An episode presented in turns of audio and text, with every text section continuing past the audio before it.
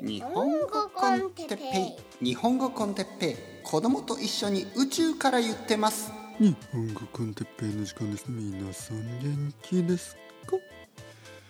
えー、今日は考えれば考えるほどつまらなくなっていくことについて。はいはいはい。皆さん元気ですか？日本語コンテッペイの時間いろいろなことについて話しますが、えー、今日はですね考えれば考えるほどなんかこうつまらなくなっていく面白くなくなっていく問題について話したいと思います。ね、そういう言い方をしますよね。何々を何々問題、ね、このまああのトピックという意味ですよねそういう状態というか状況というかえー、考えれば考えるほどなんかこうつまらなくなっていく、ね、退屈になっていく。面白くなくなっていく。あの例えばですね皆さんあの YouTube 好きでしょ？僕も見ますよ。うん。YouTube は全て面白くないとか、えー、映画は全て面白くないとか。本は全て面白くないとか。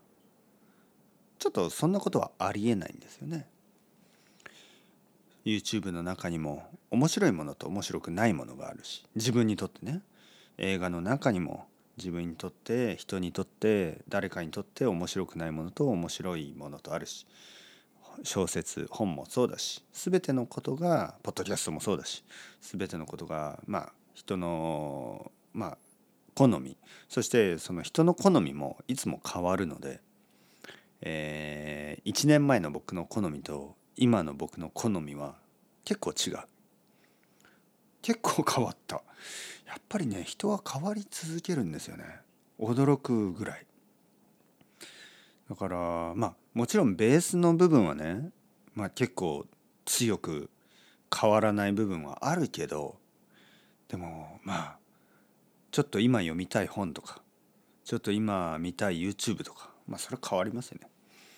であのまあファッションの YouTube ってあるでしょ？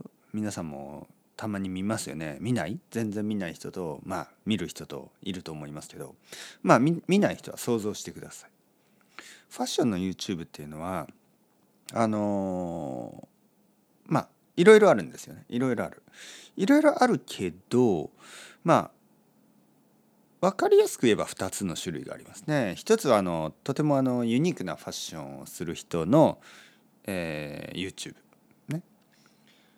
まあユニーク。そうですね。ユニーク。おしゃれって感じね。あの普通こういう人は道をあんまり歩いてないなっていうようなね、えー、東京だったらあの原宿とか表参道とかね。渋谷のなんかこうおしゃれなエリアとか、えー、そういうとこに行かないとあのこういう人ってあんまり歩いてないな、ね、この僕が住んでいる近所にはあんまりいないよなみたいなね、まあ、そういうファッションをする人。のあのまあなんていうかな。ファッションを楽しんでいる様子とかファッションについてのこうあの意見とかそういうのをこう言うものですよね。もう一つはもう一つねあでもこの前僕の近所僕の近所よりももっともっとあの郊外ね。僕が住んでいる場所から駅の方じゃなくて反対の方ね。もっともっと住宅街の方でもうそこには本当に平日の昼はおじいちゃんおばあちゃん主婦あとは僕みたいな何をしているかわからない男ぐらいしか歩いてない場所。あの本当にちょっと自然があるんですよね。なんか小さいこう小川？小さい川というかストリームみたいなのがあったり、えー、まあ大きいスーパーがあったり、まあ、そういう場所そういう場所であの全身幼児山本の人がいましたよね。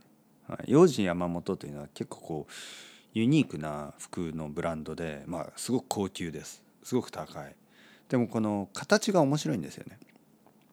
なんか普通の服とはちょっと違うなんかまあ最近はもちろんオーバーサイズのちょっと大きい服太い服流行ってますけど幼児山本は昔から結構そんな感じですよね。特にあの太い黒黒くて太いズボンみたいな。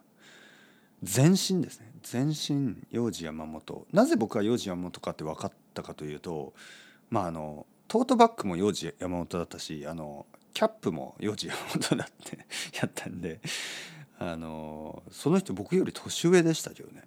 まあまあ幼児山本は高いからお金がないと買えないですけどね。全身幼児山本なんでまあまあお金があると思うんですけどファッションの仕事かな？わからない。でもなぜそんな人があんなちょっと東京の中でも少し田舎っぽいエリアにいたかなと思ってちょっと驚きましたけど、ちょっとなんか例えば彼が表参道を歩いてたら全然あのまあ普通って感じですけどね、まあ、とにかくユニークなファッションをしている人。そういう人が YouTube をやる、ね、もう一つはですねもう一つのタイプの YouTube はあのまあどちらかといえばまあ普通の人たちのために、えーまあ、こういうファッションをしてはいけないみたいなね。そういうあのアドバイスです。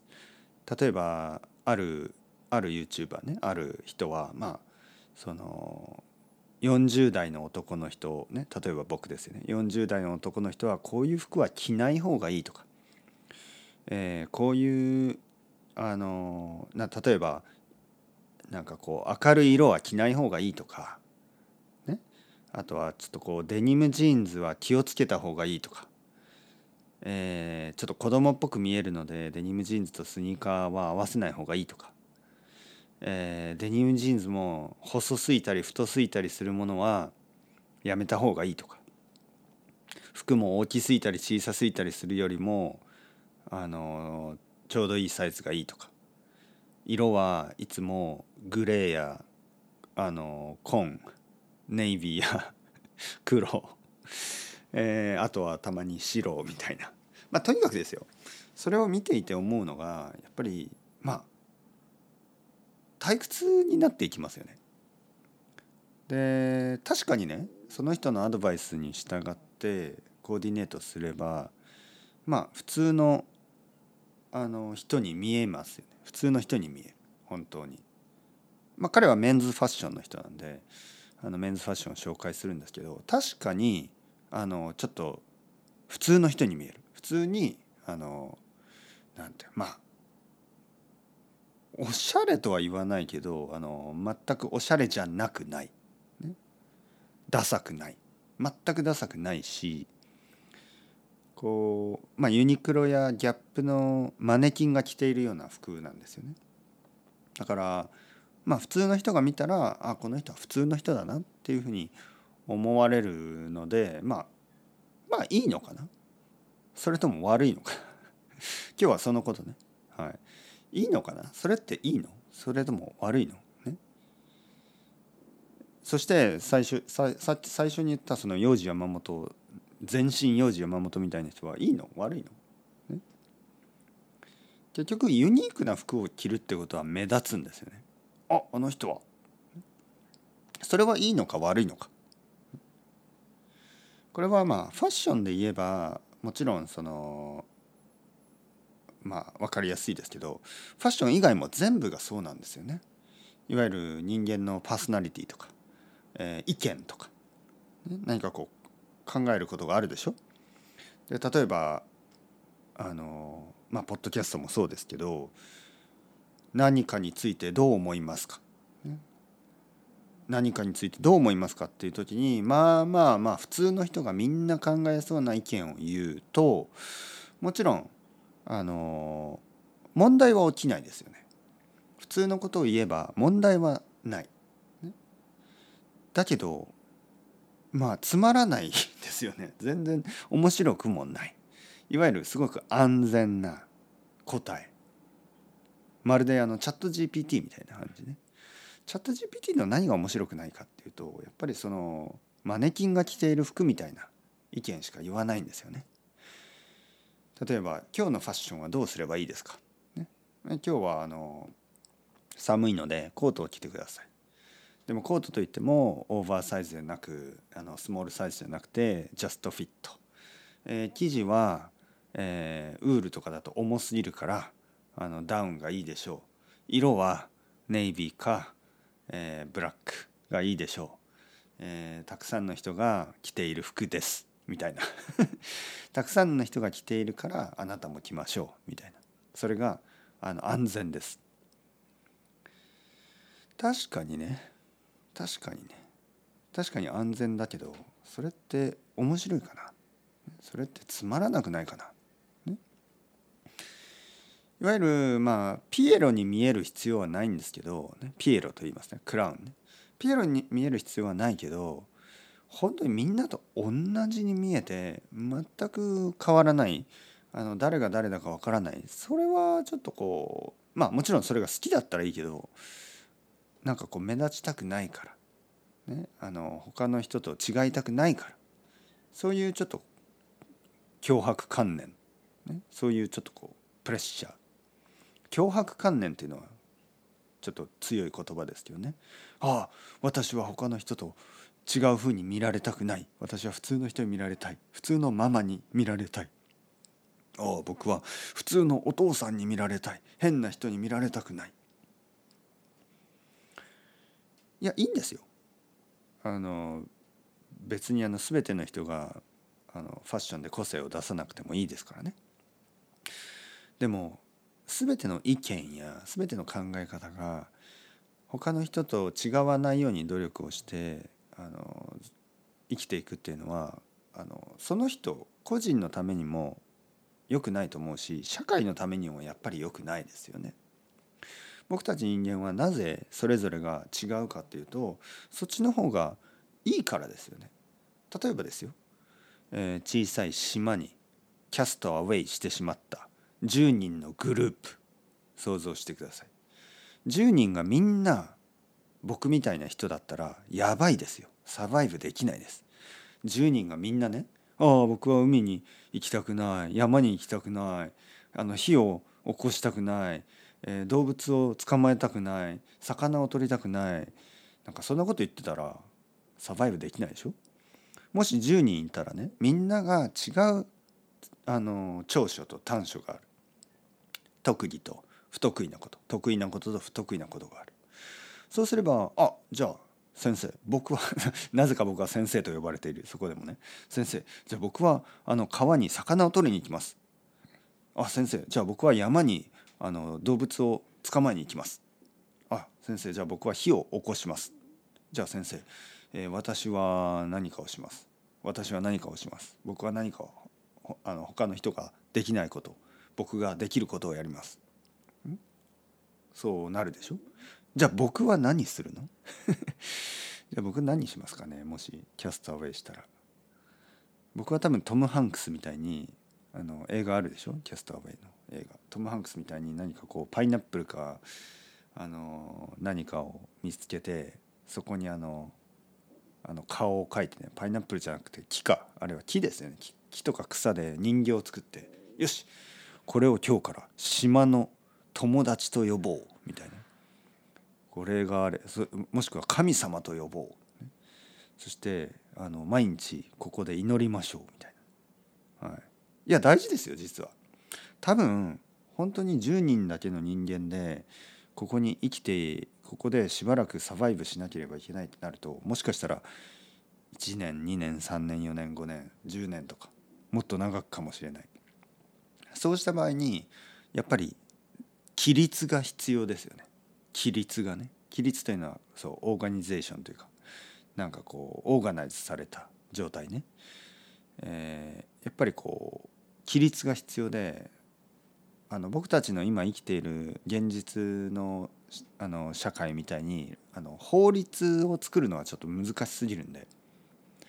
まずは宗教ですよね。まずは宗教を作って あの皆さんあの毎日ここで祈りましょう。朝昼夜。そしてあの食べ物は感謝して、えー、人々であのみんなで分け合って、ね、親切にしましょう、ね、みたいな。そういうことをまずは広めないとやばいですからね。まあそんなことが簡単にできるとは思わないけどまあまあまあ今のはちょっと半分冗談半分本当、まあ、とにかくあのみんながそれぞれ少し違うからあのリスクマネジメントというかできてるんですよね。だから全ての人がなぜみんなと同じように努力みんなと同じようになるように努力するのか。これのこの一つの問題はですね僕はやっぱり教育だと思います。学校教育を見てるとどう考え、まあ、特に日本の学校教育を見てるとどう考えてもみんなをこう同じにしようとしている。なぜそんなことをするかというと、まあ、昔の日本ではねそれが便利だった、ね、戦争が終わってたくさんの人がサラリーマンになって、えー、女の人は家を家のこういろいろなことをしてなんかこう家族の形みたいなのがまあ一つのスタンダードがあってマジョリティですよね。たくさんの人たちがその同じスタイルを目指してた。だからま教育ではみんなを、えま、サラリーマンにすると。そして、ま、女性はあの働いて、えーと、家で仕事をしたり、まあ、あと外で働く人はもちろんいましたけど少ない。でそういうあの人間を作るね。で、まあ、会社でそのあの言うことを聞いてえー、上司が言うことを全てフォローするようなねそういう人間を作るための教育を今までずっとしてきたけどまあそれがはっきり言ってあの良くないですよ今の社会では。だから変えなければいけない。まああの会社に行く時にそのなんかこう、まあ、いつものスーツを着るみんなと同じようなファッションをするこれは会社なんで一つのルールがあるしね。ビジネスってそんな感じだから。なぜか。なのでいい悪いは別にしてまあまあルールだったらしょうがない。ただ週末ですよね。土曜日とか日曜日なのに人々が自分で自由に服を選んで着ないとか、えー、人々があの友達と話している時に会社じゃないのにね。会社のミーティングでミーティングではないのにやっぱりこう自分の意見をいつもこう気にして言いたいことを言わず言いたいこともなかったりね、まあ、そうなっていくのはちょっとつまらないなと思うんですが皆さんどう思いますか？というわけでそろそろ時間ですね。チャウチャウアスタレゴまたねまたね。またね。